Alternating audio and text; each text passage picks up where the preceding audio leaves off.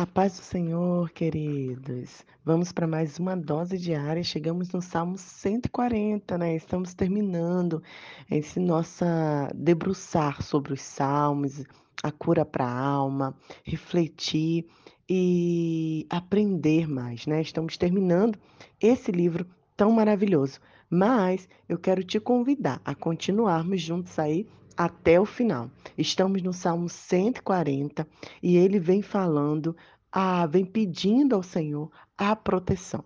O verso 1 diz assim: Ó Senhor, livra-me dos perversos, protege-me dos homens violentos, dos que tramam mal em seu coração e provocam tumulto o tempo todo. Ó soberano Senhor, meu Salvador poderoso, tu me proteges no dia da batalha. Com certeza, Davi escreveu esse salmo quando ele estava fugindo, né, do, na época do rei Saul, quando ele estava ali desesperado, é, fugindo desse homem mau, tão perverso e de todos os seus outros inimigos. E esse salmo ele traz alguns aprendizados para nós.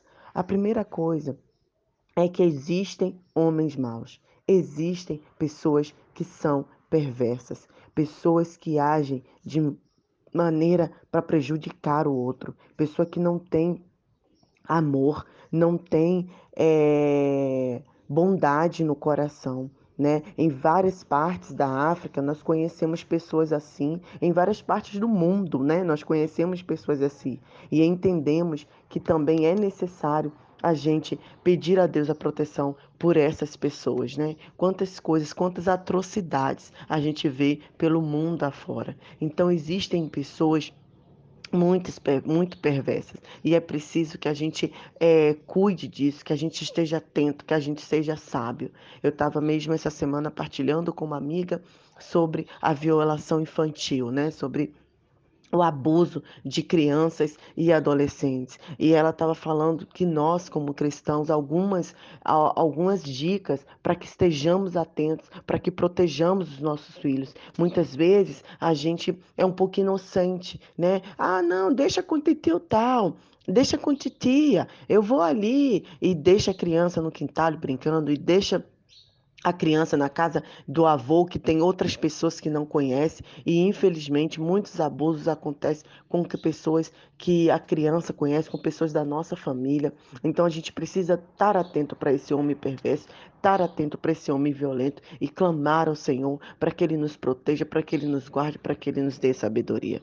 A segunda coisa que o Salmo traz para gente é que existem homens e mulheres, pessoas orgulhosas, pessoas que tem ali orgulho do que faz, das coisas erradas que faz, né? Pessoas que saem do caminho, da trajetória, não, não segue a Cristo e ainda se orgulha disso. Então a gente precisa também ter cuidado e se afastar dessas pessoas orgulhosas que não têm humildade, que não têm ali o amor de Cristo. Mas o mais interessante é que o salmista traz para gente algumas armas, né? Como que nós podemos vencer essas pessoas. E o que, e a, e o que, que ele traz de solução?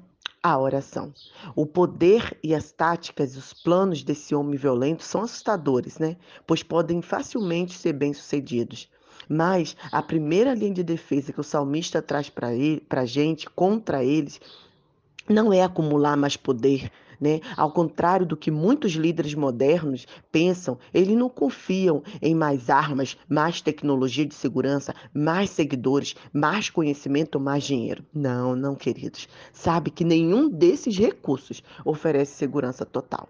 Podem mudar temporariamente o equilíbrio do poder, mas o salmista não deseja viver em conflito para sempre. E aí o que, que acontece? Violência gera violência. Por isso o salmista orienta a gente o quê? A orar a se debruçar. Ele fala no verso 6: Tu és meu Deus, Senhor, ouve as minhas súplicas, me ajuda. O salmista Ele ora desse modo porque ele está angustiado, temendo perder a própria vida. Ele preocupa-se né, com o que está acontecendo. Mas no verso 8, ele mostra e nos faz, faz uma pausa e nos convida a refletir sobre a necessidade de depender de Deus. Você tem dependido de Deus? Ou você tem colocado as suas forças para vencer seus inimigos, para vencer aquela pessoa que te persegue com mais perseguição, com mais violência? né? A pessoa fala de você, você vai falar mal dela também.